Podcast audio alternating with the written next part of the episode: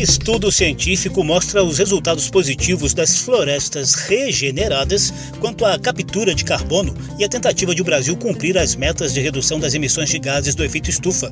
Claro que o ideal são as florestas nativas, em pé e bem preservadas, mas o replantio de árvores em áreas devastadas e outras ações de reflorestamento dão pelo menos um alento de reversão do avanço do desmatamento em todos os biomas brasileiros. O estudo sobre as florestas regeneradas é o destaque dessa edição de Salão Verde. Salão Verde, o espaço do meio ambiente na Rádio Câmara.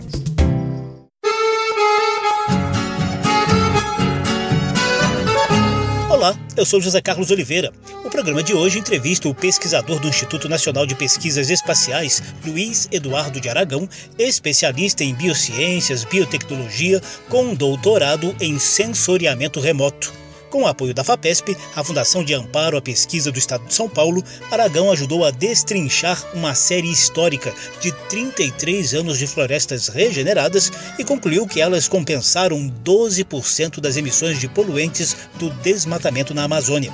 O estudo foi publicado na Scientific Data, do mesmo grupo da conceituada revista científica britânica Nature.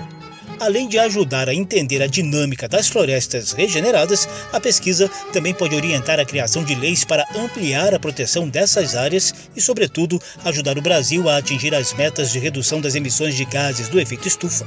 Luiz Eduardo de Aragão preside o comitê científico do chamado Programa LBA, um experimento de larga escala na biosfera e atmosfera da Amazônia.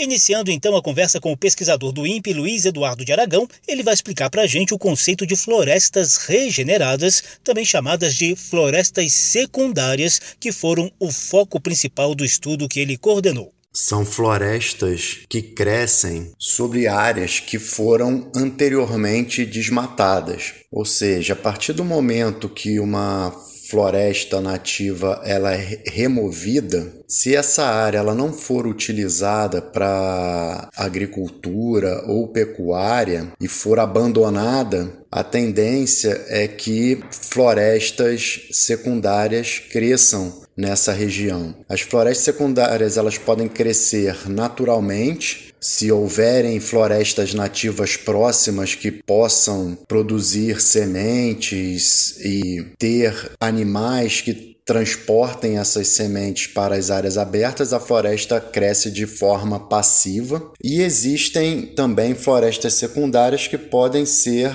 estabelecidas a partir de ações do homem plantando essas árvores, né, escolhendo as espécies Antes da gente entrar nos resultados desse estudo, conta pra gente, Luiz, como e onde foi feita a pesquisa sobre as florestas regeneradas.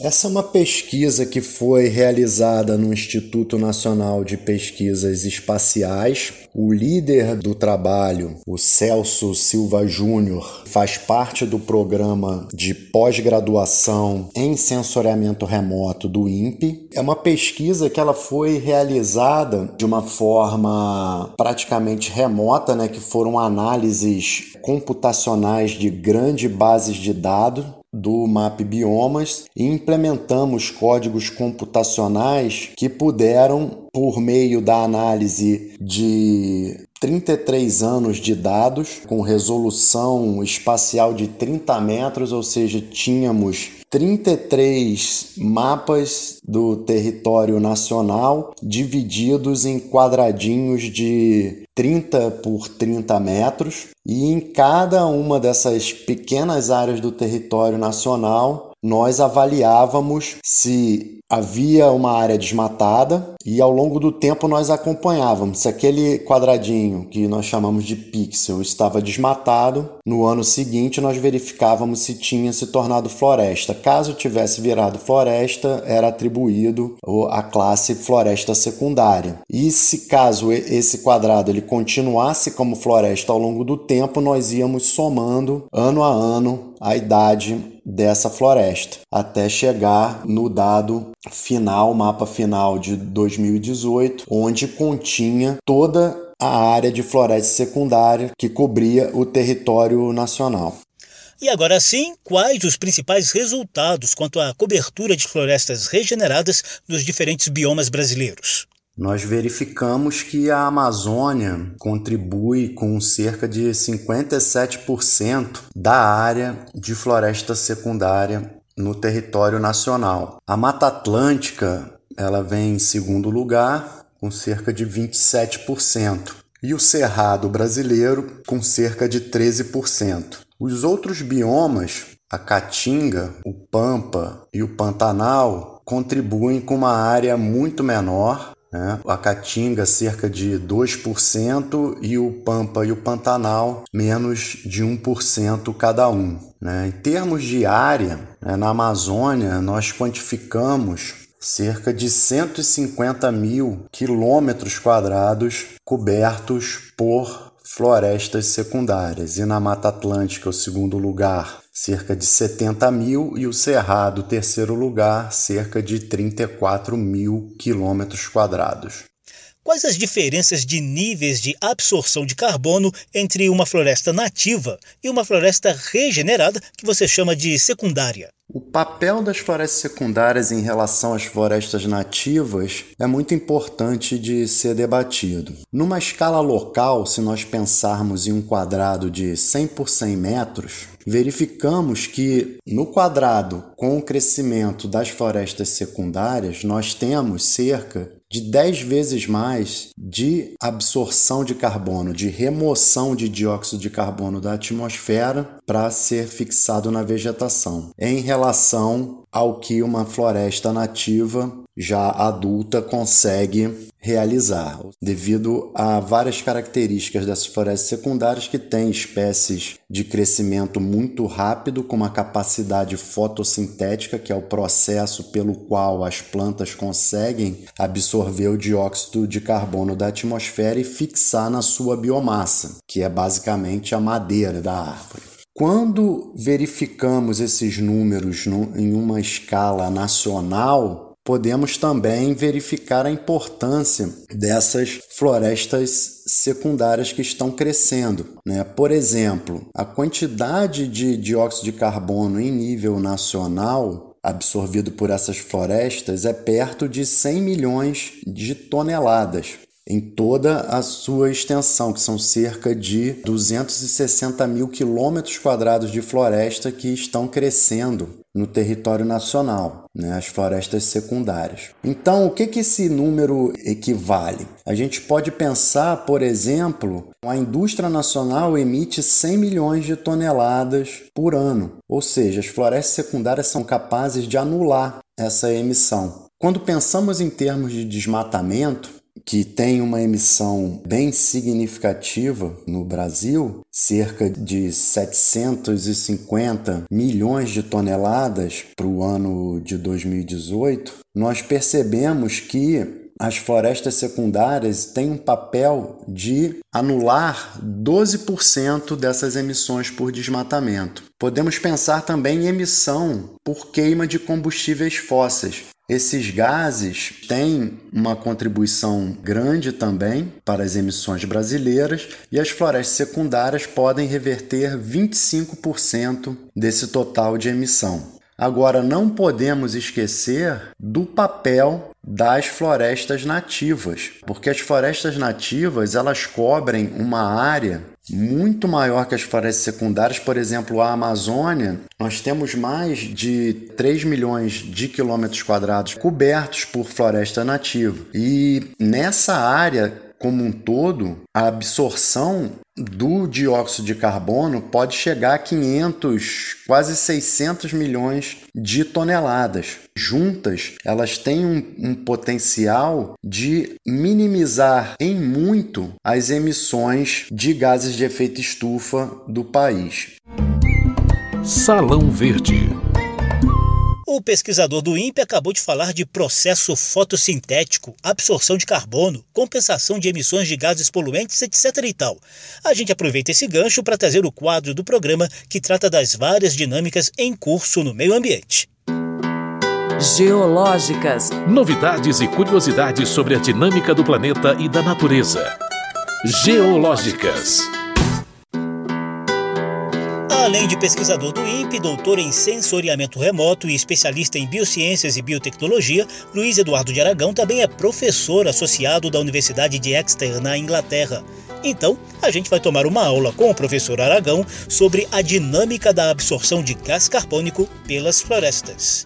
Toda vegetação tem a capacidade de absorver o dióxido de carbono da atmosfera, que é praticamente o único ser vivo que tem essa capacidade. Nós dependemos das plantas para manter os níveis de dióxido de carbono na atmosfera em uma concentração adequada para que os processos no planeta possam ocorrer de forma que favoreça a vida do ser humano na Terra. As plantas, o que, que elas fazem? Elas têm mecanismos né, que permitem essa absorção do gás por meio do processo que se chama fotossíntese. Esse processo ele depende de algumas enzimas que podem se conectar ao dióxido de carbono e esse dióxido de carbono ele é levado então para dentro da planta por meio dessas enzimas e a partir daí é transformado em carboidratos que vão formar a madeira das árvores, as folhas,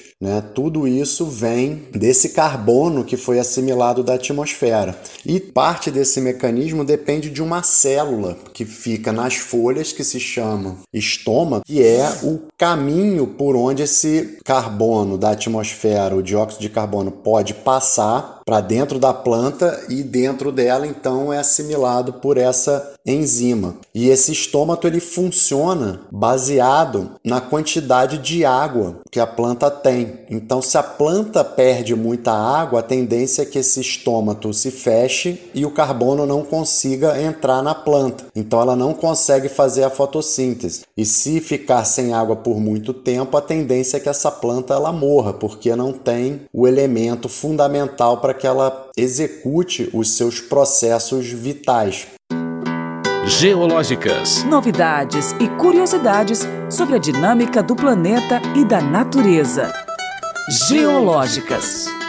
O programa Salão Verde de hoje detalha o estudo do Instituto Nacional de Pesquisas Espaciais sobre o papel das florestas regeneradas na redução das emissões de gases do efeito estufa.